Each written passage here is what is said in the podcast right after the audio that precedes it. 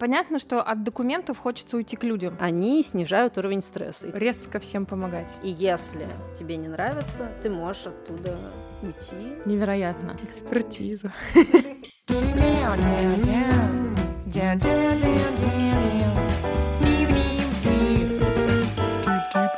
Всем привет! Всем привет! С вами подкаст «У кого не хватает экспертизы». Меня зовут Маша Талова, я работаю рекрутером в рекрутинговом агентстве Айтива. А меня зовут Аня Ромская, я работаю там офис-менеджером. Цель нашего подкаста — рассказать о разных профессиях, о том, как до них добраться, как поменять свою жизнь, если очень хочется, или как развиваться, если сильно приспичило. Сегодня у нас в гостях Ксения Никитина. Она руководит проектом профилактики самоповреждающего поведения среди подростков в фонде «Шалаш». Ксюша, привет! Привет, привет. Привет. Да, мы расскажем, что такое фонд «Шалаш», как туда прийти и, и как прийти не только туда. Да. Расскажи, пожалуйста, как ты можешь назвать сейчас свою профессию? Вот у меня в трудовой книжке офис-менеджера я нянька взрослых людей, поэтому вот, знаешь, как сказать, название и суть вот можешь описать? Да, я сейчас продукт менеджер или продукт оунер. Честно говоря, я не уверена, что это одинаковые по смыслу профессии. Ну, в общем, я тот человек, который отвечает за реализацию продукта, а именно проведение занятий для старших подростков по профилактике самоповреждающего поведения. В общем, да, моя задача делать так, чтобы этот продукт реализовывался и реализовывался эффективно. В этом смысле мне кажется, что то, что я делаю с э, названием, совпадает. Но, угу. честно говоря, я не знаю, как точно записано это в трудовой книжке. А это основное место работы? Да, основное это полностью full тайм работа. У меня нет никакого дополнительного заработка. Или чего-то другого занимает у меня 40 часов в неделю, пятидневка. Он на удаленке или да, на удаленке э, наш проект реализуется в Москве полностью, и вся команда у меня тоже в Москве. Я периодически езжу туда с командировками, но в целом позволяет мне мои обязанности выполнять на удаленке. А сколько лет ты уже так работаешь? Так, это на удаленке или, или ну, в этой организации? А сколько лет, да, ты работаешь в Лаше, ну и, получается, на удаленке. Как вообще так получилось? Получается, что сейчас я работаю ровно три года. Первые два года это была не удаленная работа, потому что у нас были группы в Санкт-Петербурге детские для детей с сиротским опытом, на которых мы занимались развитием а, soft skills. И я вела одну группу сначала и курировала все оставшиеся, в общем, организовывала полностью процесс в Санкт-Петербурге. И в этом смысле это была э, не удаленная работа, потому что я была здесь. А вот последний год, да, она полностью удаленная, потому что цикл, который проходили дети в детских группах 9-11 лет, он двухгодичный, и, собственно, он закончился в Питере в прошлом году. И вот э, после этого, да, я стала отвечать за проект по профилактике самоповреждающего поведения, и это реализуется полностью в Москве, поэтому год на удаленке. Но команда основная у нас все равно всегда была в Москве, поэтому такое взаимодействие с коллегами всегда было таким удаленным. Я просто думаю, что есть смысл сейчас сразу рассказать, что такое шалаш, потому что мы понимаем, слушать нас будут разные ребята. Да, благотворительный фонд «Шалаш», который решает проблему трудного поведения детей и подростков и предлагает учителям, родителям подросткам инструменты работы с разными проявлениями трудного поведения. Там агрессия, воровство, травля. Наша задача научить детей действовать по-другому, безопасно выражать свои эмоции, лучше понимать себя, взаимодействовать друг с другом и со взрослыми, и дать учителям и тем взрослым, которые этих детей окружают, инструменты для того, чтобы помочь им в этом. А он как-то сейчас представлен, этот фонд вообще в Питере, в принципе? Нет, в Петербурге сейчас представлен мною. Но никакой деятельности сейчас здесь. А группы будут потом? На данный момент нет. Что дальше, сложно сказать в современно меняющемся мире. Ну, Мы понятно, очень да. надеемся, запрос здесь такой есть, поэтому было бы здорово, чтобы так было, но на данный момент нет. А эти группы были когда-то удаленкой? А, ну, во время пандемии мы угу. полностью перешли на онлайн-формат в Москве и в Санкт-Петербурге. И, собственно, в прошлом году, когда были вот эти волны карантина, мы, например, начинали занятия очно, а потом, если эпидемиологическая ситуация ухудшалась, то мы переводили группу в онлайн, да, и взаимодействовали с ними уже в онлайн-формате. Deep, deep. А можешь рассказать, как эти занятия выглядят, хотя бы в общих чертах? То есть что это? Это урок какой-то, угу. это групповая терапия, это там, я не знаю, как, как они представлены? Да, очень важно сказать, что мы не терапевтическая группа, и у нас работают абсолютно разные люди с разным бэкграундом, у нас нет какого-то требования формального к образованию, кто-то из них может быть психологом или психотерапевтом, но при этом это образовательные занятия, на которых мы занимаемся развитием навыков, так или иначе. У детей 9-11 лет, как я уже сказала, групповые занятия по развитию навыков 21 века, критическое мышление, коммуникация, коллаборация,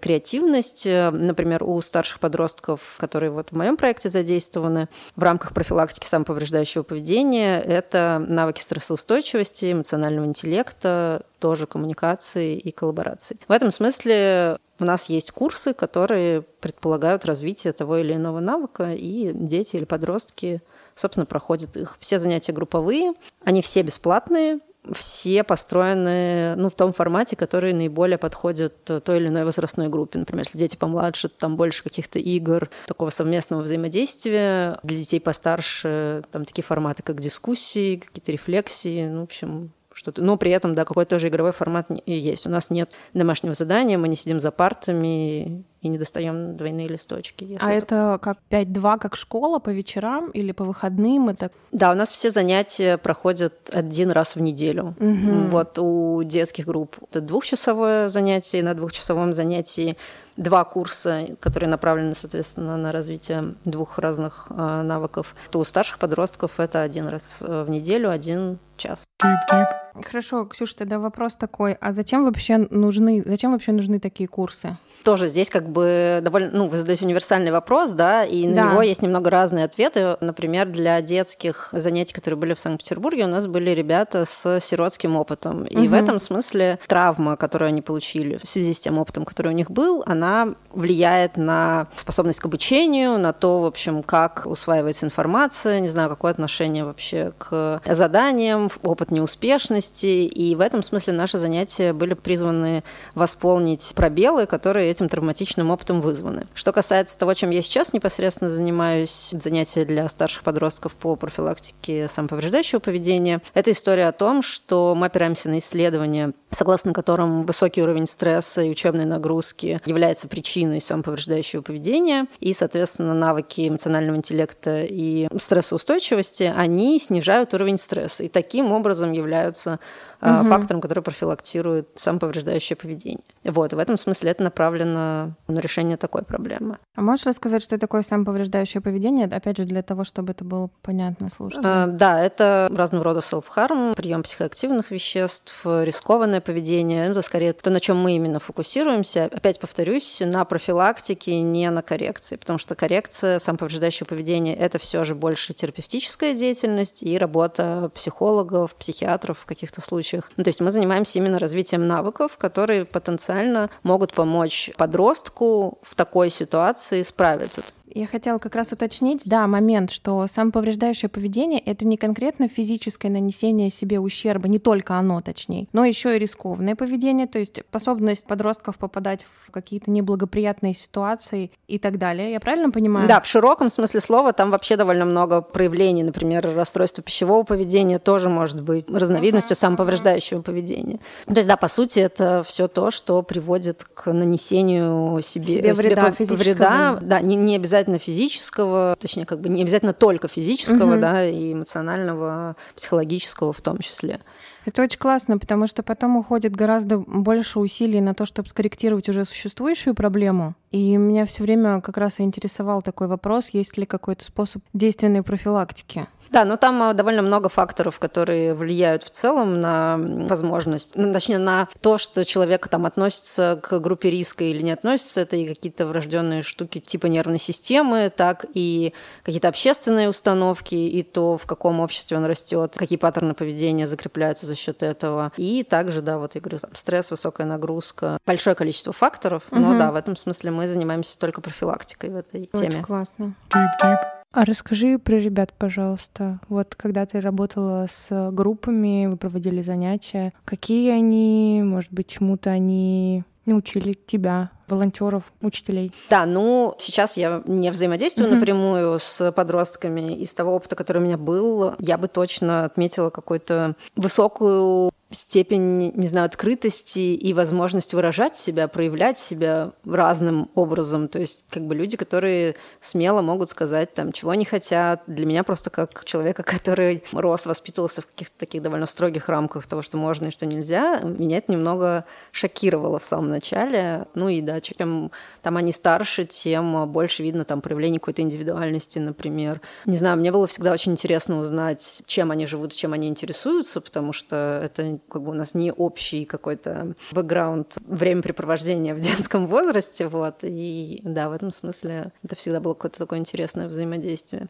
Я считаю, что они в целом из-за того, как устроен мир, в котором они взрослеют, намного более адаптивны. Ну, то есть у тебя постоянно все меняется, и огромный поток какой-то информации, в которой ты навигируешь каким-то образом. Вот, и в этом смысле мне кажется, что... Ну, у меня есть такое ощущение, что они, да, быстрее как-то привыкают, приспосабливаются, понимают, что им нужно делать, как там обходиться. Классно. Они быстро осваивают программу обычно, ну, то есть привыкают к тому, что это какой-то новый поток нестандартных знаний, я имею в виду, что это не математика, а литература, где вполне себе все линейно идет и понятно. Здесь очень все индивидуально. Мы закладываем всегда какое-то время на процесс адаптации детей и к группе, и к взрослым, и к формату заданий каких-то. И, в общем, в процессе этой адаптации да, наши ведущие стараются обратить внимание на то, там, что подходит лучше этому ребенку, что этому. В общем, отмечают какие-то индивидуальные особенности, и потом уже корректируют, например, какие-то задания с учетом тех особенностей, которые есть в группе, и с учетом тех заданий, которые им заходят лучше, что там лучше их собирает, не знаю, концентрируют внимание. Тут как бы очень индивидуально. Есть какие-то люди, которые сразу, например, вливаются и комфортно себя чувствуют и в группе, и в группе сверстников, и с новыми взрослыми. Есть те, кому для этого нужно больше времени. Есть ребята, которые могли присоединиться к занятиям, например, не с самого начала, с первого семестра, а там, например, со второго. То есть они в этом смысле попадают уже в сформированную группу. И да, от это этого, сложно всегда. Да, им может быть э, сложнее, например. Как я понимаю, вы работаете только с детьми с опытом сиротства детьми из детских домов, нет? А, нет, мы сейчас работаем со всеми детьми с трудностями поведения. Угу, то есть у них как бы в анамнезе может быть любое прошлое. Да, это могут быть дети с сиротским опытом, а, дети из э, семей в трудной жизненной ситуации. В общем, да, здесь э, мы сейчас не ограничиваемся. Изначально деятельность нашего фонда была сконцентрирована только на детях с сиротским опытом, сейчас это не так. А изменилось по какой причине? Или это просто, ну, как бы расширился диапазон просто и все? Да, потому что, ну, как бы мы в какой-то момент формулировали стратегию работы деятельности нашего фонда как вот, да, работу с трудным поведением. И понятно, что здесь может быть много разной аудитории, в смысле не, не только дети с сиротским mm-hmm. опытом.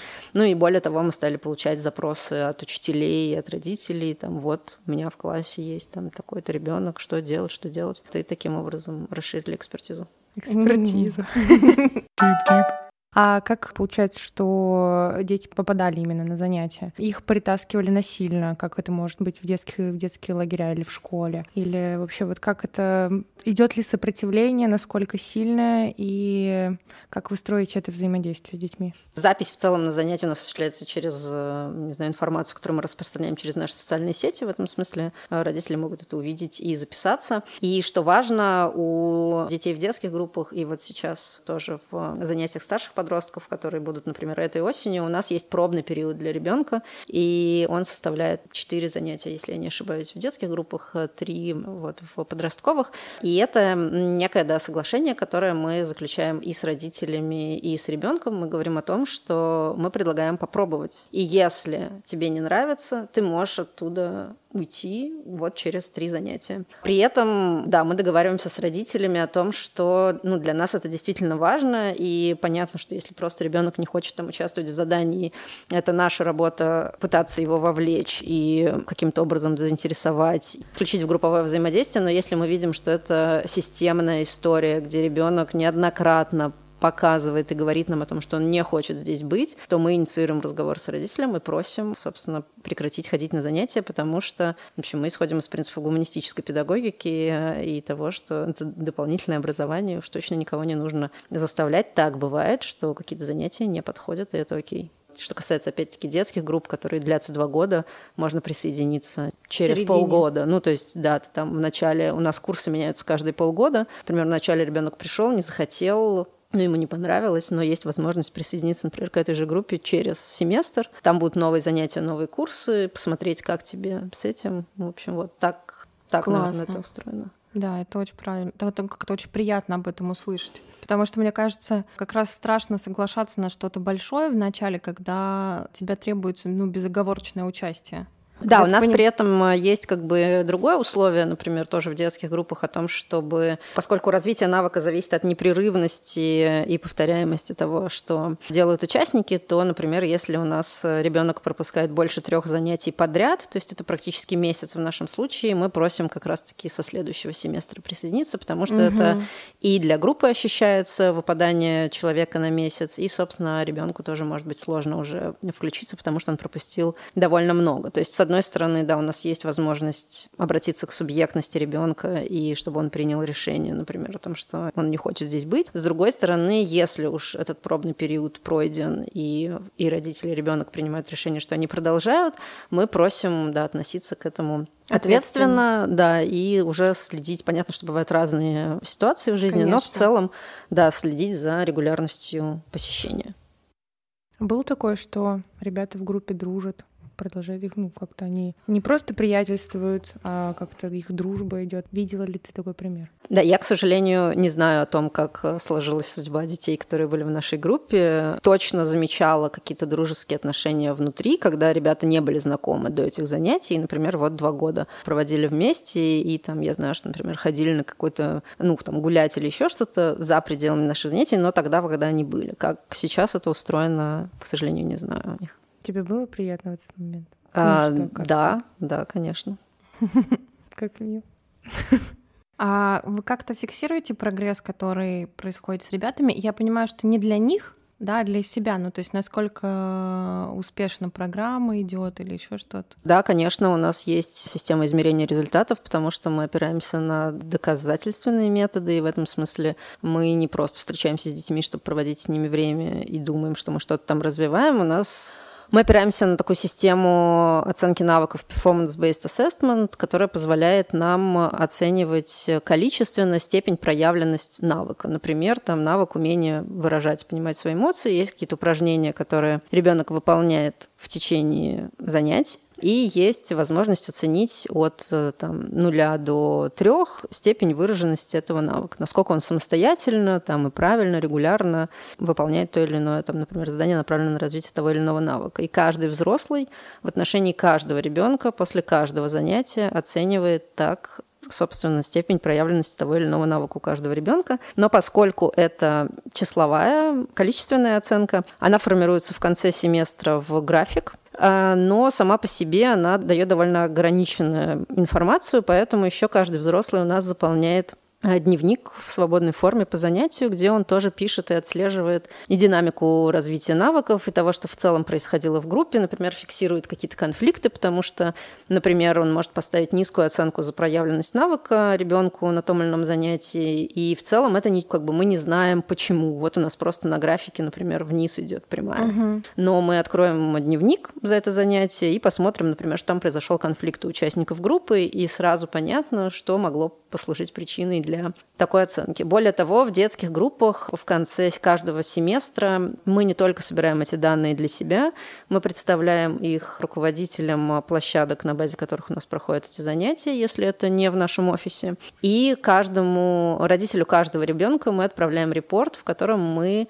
подробно пишем о том, какой путь прошел участник за этот семестр, и э, отмечаем то, что у него получалось хорошо, что есть всегда, и какие-то, например, зоны развития, над которым мы мы планируем работать дальше, или говорим, например, что вот это вызывало сложности, мы так-то и так-то с этим справлялись.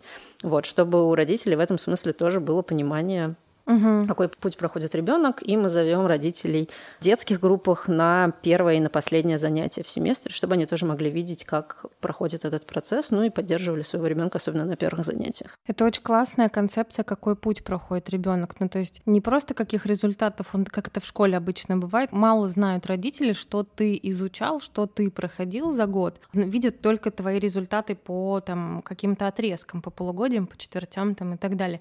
А здесь как раз именно история пути, мне кажется, она как очень, не знаю, как-то это очень приятно слышать, невероятно. Спасибо большое. Ну и так бывает, что эти репорты родители, например, представляют в школу, если там это нужно, и они могут тоже являться каким-то... Ну да, ведь, скорее всего, да, была какая-то манифестация какого-нибудь поведения опасного, сложного, трудного у ребенка, и поэтому со школой приходится тоже коммуницировать в этом вопросе. Ну, например, или да, если там у органов опеки могут быть какие-то вопросы, например, mm-hmm. то это тоже может э, быть каким-то дополнительным источником информации о том, в какой ситуации там сейчас находится ребенок, например, если мы говорим про ребенка из приемной семьи. Тип-тип. Мы, в принципе, тоже обсудили, просто хотелось как чуть подробнее. Вы же в любом случае, когда пришли к каким-то какое-то понимание программы, да, на чем-то основывались. То есть откуда стало понятно, что делать? Да, мы основываемся на... Вообще в целом у нас есть целый отдел разработки аналитики, который в основе всех наших программ лежат разного рода исследования и доказательная база, которая в целом применяется коллектам в, во всем мире. Угу. Вот, и в этом смысле, да, это не что-то, что мы создаем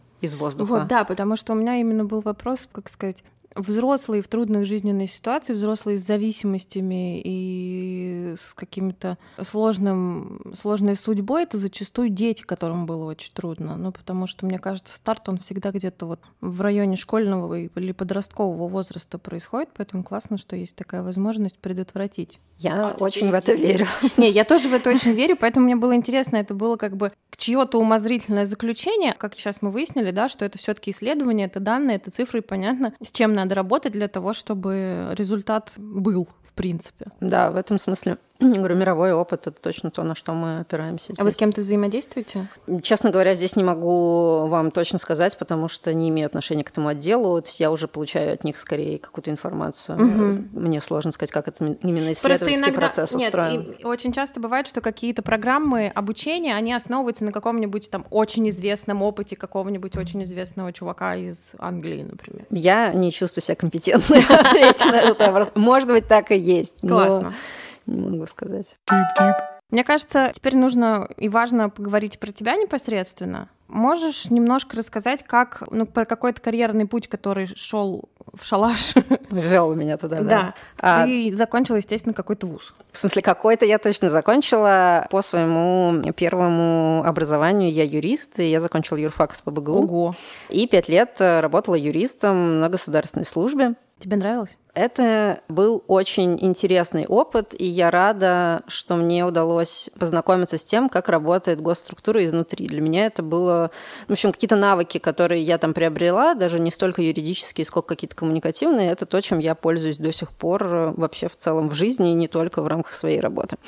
Но в какой-то момент я подумала о том, что мне не хватает какого-то, какой-то деятельности на земле, что ли, потому что это в основном работа с э, документами. Да, собственно, я там дошла до определенной карьерной э, позиции и, в общем, понимала, что дальше либо нужно идти на повышение, либо что-то менять. И, в общем, мне не захотелось идти на повышение. И я подумала, что хорошая возможность попробовать что-то другое. И, собственно, руководствуясь этими своими идеями и представлениями, я попала в программу социального волонтерства фонда «Антон тут рядом», который взаимодействует с ребятами с аутизмом. Они как раз набирали себе волонтеров, которые помогали ребятам в центре, в общем, тоже с ними были на занятиях. Это такая работа тоже с поведением. А можешь рассказать, почему такой скачок вот произошел, что именно Понятно, что от документов хочется уйти к людям. Да. Выйти. Да, мне, мне хотелось так, да. Я искала... Именно хотелось сразу помогать. То есть... Ну, я искала что-то, э, мне казалось, что я же ничего не умею больше. Ну, то есть вот у меня есть юридическое образование, я хотела что-то другое попробовать. Не хотела работать юристом, например, в НКО. Угу. А, да, да, да. Вот, как бы я понимала, что мне нужно начинать как бы с чего-то, да, вот типа волонтерской какой-то деятельности, просто потому, чтобы понять вообще, как устроен, например, некоммерческий сектор, чем я вообще могу быть полезна. Да, собственно, мне очень э, нравится фонд рядом и вся его деятельность и то, чем он занимается, поэтому я искала там в том числе и работу, но у них не было вакансий просто, которые, которым мне бы подошли и которым я бы соответствовала. Но была, был набор да, на программу оплачиваемого волонтерства, и так я провела 9 месяцев там с ребятами. То есть это не, тоже не такое волонтерство в смысле, когда можешь, тогда приходи. Это там 4 дня в неделю, если я правильно помню, какое-то определенное количество часов. Ты там с определенными ребятами, которым нужна помощь поддержка, взаимодействуешь, пока они находятся в этом фонде. Собственно, эта программа была изначально на год рассчитана. Когда она закончилась, я ее закончила, и дальше я стала думать, что делать дальше, потому что возвращаться в юридическую профессию мне все еще не хотелось, а в Антон тут рядом опять-таки не было каких-то других вариантов, в которых я могла бы, в рамках которых я могла бы как-то себя реализовывать. И я сидела дома и смотрела сериал «Девочки», если вы знаете такой. Да, да, да, знаю. Где главная героиня, работая журналисткой, в какой-то момент подумала, а почему бы не пойти и не преподавать литературу? И я вот посмотрела эту серию и подумала, а почему бы не пойти и не преподавать литературу? Тип-тип. Так я попала в программу «Учитель для России», а, но не учительница литературы. Вот. Но да, я знала про эту программу давно, но никогда не, вообще не думала, что я окажусь учителем никогда не хотела. А, а можно сказать про нее немножко? И в какой роли ты там была? Я работала учительницей в двух э, маленьких сельских школах в Тамбовской области. В одной школе я была учителем английского языка у всей школы, а во другом я была педагогом-организатором и немножко педагогом доп. образования. Вела там пару кружков в начальной школе и, в общем, взаимодействовала тоже с ребятами в рамках каких-то конкурсов, какого-то самоуправления. Ну, в общем, такого. Это была как бы... То есть у меня была одна ставка полная в одной школе, а в другой было по половинке. Программа «Учитель России» занимается выравниванием образовательных возможностей для детей по всей стране. Она направлена на то, чтобы детям, которые учатся в регионах, удаленных от Москвы, которые находятся в сложном социальном контексте, в местах, до которых может быть сложно доехать и где есть большая кадровая нехватка. Собственно, направлять туда учителей, выпускников вузов крупных городов, которые проходят довольно долгий отбор и обучение, работать в этих школах. То есть это можно сделать, не имея педагогического образования? Да, и ты его получаешь, если ты... Ну, программа «Учитель России» рассчитана на два года, и, собственно, за то время, что ты работаешь, ты параллельно и учишься. Да, в этом смысле второе образование у меня педагогическое, собственно, потому что я выпускница этой программы. Классно. Я просто об этой программе узнала, собственно, когда мы готовились к этому выпуску. То есть я вообще не представляла, о чем идет речь. И немного там погуглив, если честно, офигела, потому что мне кажется, это, это прям вот любовь. Я, я обожаю. Я туда и хотела и работать туда пойти уже в фонд, фонд да, mm-hmm. и рекрутером. Mm-hmm. И поехать туда хотела, но мне смелости не хватило уехать. Да, это непростой опыт. А можешь про него что-нибудь рассказать? Ну, потому что, понятно, бросить все, лупануть кореху и уехать в Тамбовскую область учителем, но имеется в виду, что кажется, что это какой-то импульсивный поступок когда ты так резко меняешь место жительства, работы и так далее. Но здесь не получится же импульсивно, ты ну, не хомячка заводишь на 5 секунд. Э, да, импульсивно точно не получится, потому что там есть многоступенчатый отбор, э, где очень много говорят и проверяют твою мотивацию, помимо каких-то там предметных знаний, и вообще очень много разговаривают про твою возможность жить вдали от дома, например, в условиях, которые не соответствуют тем условиям, в которых, например, ты живешь в крупном городе. В общем, да, и работать там в школе школе, которая тоже может быть устроена совсем по-разному. Поэтому если это и было импульсивным каким-то решением и поступком, то мне кажется, что этот человек просто не пройдет этот отбор и не попадет таким образом. А как э, к таким специалистам, молодым, заряженным из другого города, может быть, даже с другим взглядом на те же самые методы преподавания относятся коллеги старшие, которые уже здесь в школе? Мне очень повезло. У нас была невероятно принимающая администрация обеих школ. А, мама одного из учеников, собственно, помогла а, найти нам жилье, и мы снимали у нее жилье, в котором мы жили с моей коллегой. Приносили овощи с огорода, поскольку я работала именно в тех условиях, очень там в одном селе, если я не ошибаюсь, 600 человек населения, в другом 800, может быть, я сейчас немного преуменьшаю, но около того, то все в целом друг друга знают, и поэтому какое-то есть такое ощущение, ну да, того, что ты вот идешь со всеми, все там с тобой здороваются. И у нас была очень хорошая адаптация в школе. Ну, то есть и директор, и все коллеги очень тепло к нам относились, поэтому мне в этом смысле точно повезло. Я знаю, что бывает по-разному, и это зависит во многом там от региона и от школы, в общем, от конкретных людей, но да, мне очень повезло тут. Класс. А после учителя для России ты решила не дублировать опыт. Я, я же знаю, что ребятам есть возможность после двух лет еще поехать там на два года еще. Да, есть возможность и остаться в том угу. месте, где ты был, или просто продолжить свою деятельность в школе. Да, мне не очень близко какая-то э, деятельность в рамках такой жесткой системы, как школа.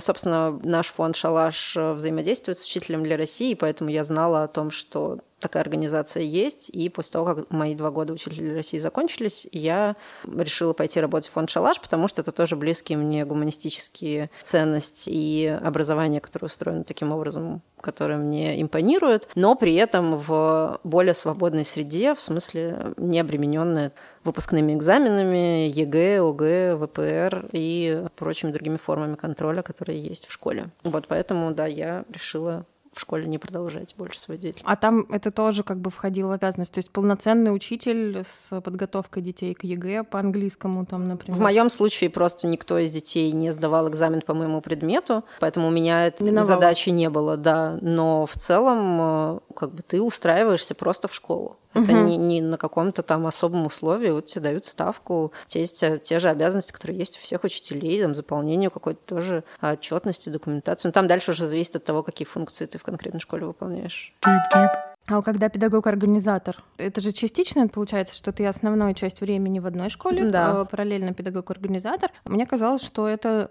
тоже достаточно энергоемкая. Но там у меня работа. просто была не полностью ставка, я делила ее за а, по воспитательной угу. работе, да, и в этом смысле и педагог да по образованию у меня было, по-моему, два часа всего в неделю, вот, то есть а это а, я проводила для начальной школы, у меня был кружок по оригами, где мы из бумаги складывали всякие штуки, и тоже английский, потому что в той школе основной язык был немецкий, и у, да, началки я вела один раз в неделю английский, да. А как педагог-организатор помогала, например, и проводила какие-то праздники, тоже в основном для начальной школы, ну или вот, да, если нужно было там участвовать в каких-то конкурсах, ну, в общем, это была, это была частичная занятость, у меня было хорошо устроено расписание в том смысле, что я не бегала из здания в здание, у меня было там первые три дня в неделю в одной школе, я была только на этом сфокусирована, два других дня в другой школе, я там уже была на других задачах. Да, классно, потому что я себе сразу в голове представила, что это вот такое метание между как... Нет, это было, опять-таки, благодаря администрации школ, это было максимально удобно сделано, потому классно. что до одной школы нам нужно было добираться, и там есть определенные логистические проблемы, вот, поэтому нам сделали, в общем, да, расписание подстроили полностью под нас. Какие умнички. Какой праздник, который ты помогала организовать, твой самый запоминающийся, любимый, и вообще ты вспоминаешь с теплотой, со смехом, еще с чем? А, я люблю начальную школу, и все вот эти праздники перед Новым годом, и осенние, вот эти вот... День не знаю, осени? Как, ну да, вот что-то типа такое. Не знаю, мне нравится, потому что я чувствую в этом очень много какой-то энергии детской, и даже если ты просто в кабинете там столы раздвигаешь и типа ничего особенного не делаешь, но все равно какие-то да, конкурсы, песни, и все в целом рады, поскольку там все рядом живут, то и приходили родители посмотреть. Ну, в общем, не знаю, как-то у меня нет какого-то одного запоминающегося, просто, да, мне нравится взаимодействовать с ребятами помладше. Да, я сразу вспомнила тоже свою начальную школу, что действительно, когда уже раздвигают столы, это уже какая-то движуха сто процентов начинается. Абсолютно. И неважно, ты там в костюме снежинки или вообще, ну, как бы так. Или дерево. Ага. Интересно, никогда не задумывалась вот именно. Я тоже никогда об этом не думала, я просто сразу вспомнила, я прям помню помещение, я помню, как это происходит. И да, значит, что-то сейчас будет. А я листочки из ватмана, вот эти вот снежинки. Да, снежинки. Вот, вот из бумаги, вот что все из бумаги. Гирлянда. Гирлянда. Гирлянда из колечек, да, из бумаги. Не хочется вернуться опять к преподаванию у началки? Нет. Это было классно, ребята. Спасибо, но нет. Знакомо. Да, ну в смысле, я не очень комфортно, наверное, себя чувствую в роли предметника в любом случае, потому что не чувствую себя настолько компетентной ни в каком предмете, чтобы преподавать его детям. В этом смысле, когда я вела группу в шалаше и занималась развитием навыков, это штука, в которой я чувствую себя более уверенной. То, что я развиваю в себе и продолжаю развивать как взрослый человек, и мне проще как бы этому учить, что ли, не знаю. Ты сейчас сказала, что как взрослый человек, я поняла, что по большому счету ведь все взрослые должны обладать этим перечнем навыков и спокойно их передавать детям. А... Ну, идеальная сферическая лошадь в вакууме, если мы так скажем. Ну, я стараюсь не использовать э, формулировки типа «все должны». Э, ну, да, ну, да, то да, есть да. Э, для меня это какая-то важная история, например, про эмоциональный интеллект или навыки коммуникации, или навыки работы вместе, какого-то командного взаимодействия. Я вижу в этом большое количество преимуществ и плюсов для себя. В общем, поэтому на этом фокусируюсь и стараюсь об этом думать и это развивать. Но в то же время я понимаю, что все находятся в разных условиях, и это не... Ну, в общем, если например, у человека не удовлетворяются какие-то базовые потребности, то в целом не очень до развития эмоционального интеллекта. Я согласна, что это определенного рода привилегия. Да, сто процентов.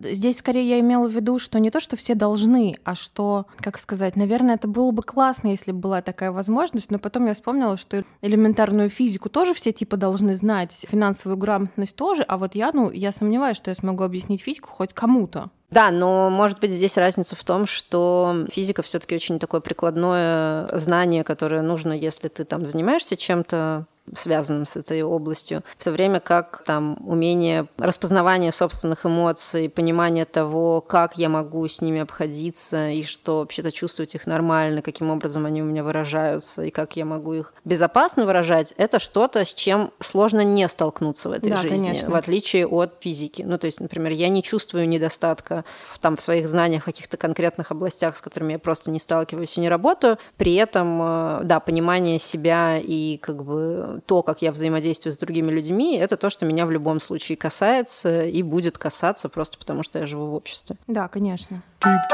После «Учитель для России» сразу был «Шалаш». Да, сразу же. А как ты их нашла? Вот я говорю о том, что они взаимодействуют с «Учителем для России», приезжали mm-hmm. там рассказывать лекции. Ну, в общем, это такое общее образовательное сообщество. Я просто знала о том, что они существуют, и они набирали себе ведущих в детские группы, и как раз открывали группы в Петербурге. И я проходила отбор на позицию ведущей, а потом еще оказалось, что им нужен человек, который координирует весь процесс в Питере, и я как бы совместила в себе две роли, да.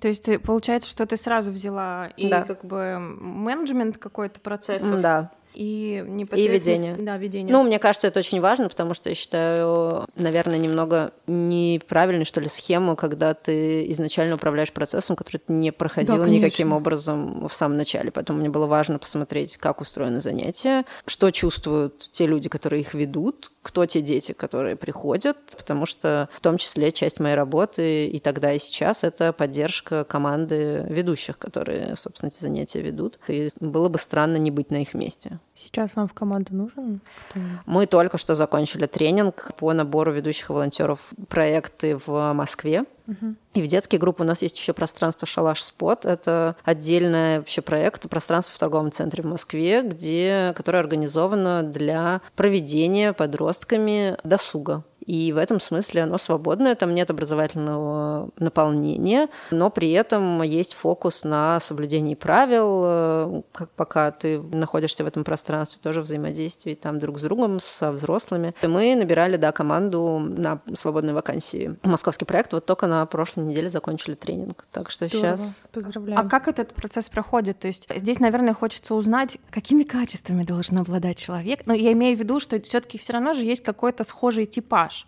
Я бы сказала, что это не про то, какой человек, а про то, как он реагирует и что он делает. Опять повторю, что это важный вопрос про мотивацию, потому что если человек очень хочет помогать, то, например, поскольку мы работаем с ребятами с трудностями поведения, а, может прийти взрослый, который очень может хотеть нести добро и как бы учить ребенка чему-то важному, полезному, но столкнуться с тем, что, например, ребенку для этого нужно очень много времени, или он в сопротивлении к этой информации, и вообще к взаимодействию с ним. И в этом смысле довольно легко столкнуться с тем, что я как бы хочу помогать, а моя помощь не нужна. И вот эта история про помощь без запроса очень быстро приводит к какому-то выгоранию и вообще пониманию того, что ты как бы с благими намерениями, а не очень нужно. Поэтому очень важно понимать, как бы зачем тебе это, если угодно назвать это какой-то эгоистической мотивацией. Ну, то есть это там вписывается в концепцию какого-то профессионального развития, например, у человека. Или там у него есть какая-то личная в этом заинтересованность. Или что позволит ему там вот справляться с тем, как он вообще в целом это расценивает. Ну и поскольку, да, мы работаем с разными ребятами, с разными проявлениями поведения, мне кажется, что в первую очередь важно понимать про себя, про свои реакции и, собственно, отделять поведение от э, личности человека. Это, мне кажется, точно то, что позволит не выгореть и наиболее как-то эффективно, наверное, выполнять свою работу. Мне кажется, вообще для того, чтобы помогать другим, вполне себе нужно про себя что-то понимать и быть немножечко стабилизированным человеком. Ну, или как минимум знать, э, как восполнять свой ресурс, да, да, да, понимать да. его ограниченность и конечность, и, как э, говорят в самолете, маску сначала на себя, потом на ребенка. Как ты восполняешь свои ресурсы? А, я играю в футбол, Привет, девчатам Круто. из Girl Power. Круто. А, плаваю. Я нахожусь в личной терапии довольно долгое время. Плюс у нас предусмотрены супервизии с психологами, какие-то вебинары со специалистами, если они нам нужны, в рамках рабочей деятельности. Это что-то, что направлено на профгигиену, так бы я это назвала. А это, получается, Работа в фондах тебя научила как раз-таки справляться с, наверное, с выгоранием. Вот. Ну, про выгорание мы довольно много думаем. Угу. Это какой-то важный, да, фокус внимания. И в этом смысле, да, мы стараемся, чтобы супервизия была, там, она, не знаю, раз в семестр, например, но она обязательно к посещению нашими ведущими, просто угу. потому что, да, мы считаем, что это вопрос какой-то гигиены и заботы о себе или возможности помочь своим коллегам, если, например, у тебя нет запроса. Но в личной терапии я нахожусь еще до того, как я попала в НКО. Какой ты молодец. Да, это классно. Тип-тип. Хотели еще спросить, как тебе кажется именно, в каком возрасте лучше работать с детьми? Просто мы когда с Машей обсуждали, у меня появилась мысль, что вот есть же какая-то условная прослойка взрослых людей, у которых дети выросли, внуков еще нет, есть жажда кому-то помогать, и вот ты с ней как с писаной торбой носишься. У тебя, может быть, есть время, у тебя даже, может быть, есть какая-то какая экспертиза в этом, ну, в, в прошлом, да, ты где-то работал, что ты делал, ты можешь помочь у тебя дофига жизненного опыта, но абсолютно не так много энергии. Да, в противовес молодым ребятам, у которых мало жизненного опыта, меньше навыков, но зато как бы энергии через край. Как тебе кажется, что из этого полезнее? В общем, мне кажется, что это не совсем про возраст и какие-то формальные показатели, э, сколько про то, что взрослый воспринимает ребенка как самостоятельную личность, у которой есть свои потребности, желания. Он может слышать, слушать, выстраивать диалог с ним, договариваться. Я уверена, что это могут делать и как люди, у которых не так много жизненного опыта, и, например, могут быть какие-то схожие интересы, так и взрослые люди, которым интересно то, чем занимаются подростки, например, или дети, и которые тоже гибкие гибкие, адаптивные и готовы к диалогу и, в общем, воспринимают да, других людей как самостоятельную личность. Мне кажется, что это, наверное, в основе, а не какие-то формальные. Классно, спасибо большое. Спасибо. Хорошо, допустим, я вот сейчас послушаю разговор с тобой, и я захочу резко всем помогать. Ну, не всем, кому-то конкретному. Может быть, а может быть и всем. Но я не знаю кому. Что мне делать? Куда идти? Кого спрашивать? А, что-то. Но мне кажется, важно разобраться, что стоит за твоим желанием всем помогать или помогать кому-то конкретно. Ну, то есть, что это за потребность, почему тебе важно ее удовлетворять, а дальше просто искать разные инициативы и разные форматы, собственно, того, как эта помощь может быть применена, потому что не сомневаюсь в том, что есть, в общем, очень разного рода и волонтерство, и в целом какая-то помощь. То есть это не всегда какая-то обязательная и довольно жесткая структура, как у нас, где там вот вот, например, еженедельные занятия, и каждый туда приходит. Может быть, где-то это можно делать там по мере возможностей, или в какие-то сезонные проекты включаться, в те же самые лагеря, например. Вот, поэтому мне кажется, что сейчас очень много разного рода инициатив, к которым можно подключаться. Но, опять повторю, что мне кажется, в первую очередь важно ответить себе на вопрос «зачем?». И если это, конечно, какая-то сложная энергозатратная сфера, то подумать о том, как ты будешь справляться с теми сложностями, с которыми ты будешь сталкиваться, и как будешь заботиться о себе и помогать себе. Классно, да. Вам можно донатить ваш фонд? Да. Нужно. Нужно. Где, на каких площадках это можно сделать? А у нас есть э, прямо на главной странице сайта. То есть можно на Да. наш сайт. Хорошо. Тогда мы в телеге оставим обязательно ссылочку, как можно будет перечислить донат шалашу. Да, спасибо большое. Вот. Для нас каждая копеечка. Радостно. Конечно. Вам спасибо. Нет, на самом деле, я когда впервые узнала о том, что существует такой фонд, я даже сначала не очень поверила, потому что мне показалось, что это ну как-то совсем сказочно. Потому что это то, что мне казалось необходимо делать. Но мне же много про что так кажется. И вот сейчас должна музыка, как звездочки летят. Да, а тут оно раз и работает. И я прям, я помню, что это было интервью основательницы фонда Лили Брендис Да. или директор фонда. Директор, да. директор фонда, да. Я просто не верила в то, что сидит молодая девушка, рассказывает, то есть, что это не фикция, что это не какая-то вот вымышленная картинка. И Я очень много, долго бегала, как, насколько я помню, с, с этой новостью в голове, потому что мне было очень радостно от существования фонда. Спасибо большое, это всегда очень приятно слышать. Ксюша, а кем ты хотела быть в детстве? Частным детективом. Мой кумир Шерлок Холмс. Пятюню я тоже хотела быть. Вот, вот и встретились. Вот и здравствуйте. Скажи, пожалуйста, а есть ли какая-то профессия или навык, который бы тебе хотелось освоить? Мне кажется, что чем э, больше я живу, тем больше навыков и профессий, которые мне хочется осваивать. Мне было бы очень интересно погрузиться в IT на самом деле и в какое-то такое прям программирование. Но мне кажется, что это какая-то очень долгоиграющая история. И сейчас, например, я не готова тратить на это свой ресурс. И мотивации мне тоже сейчас не хватает из того, что мне ближе и того, что, как мне кажется, больше соответствует тому, чем я сейчас занимаюсь.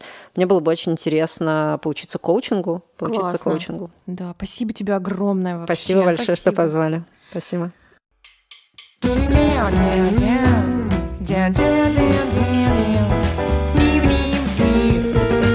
Tip, tip.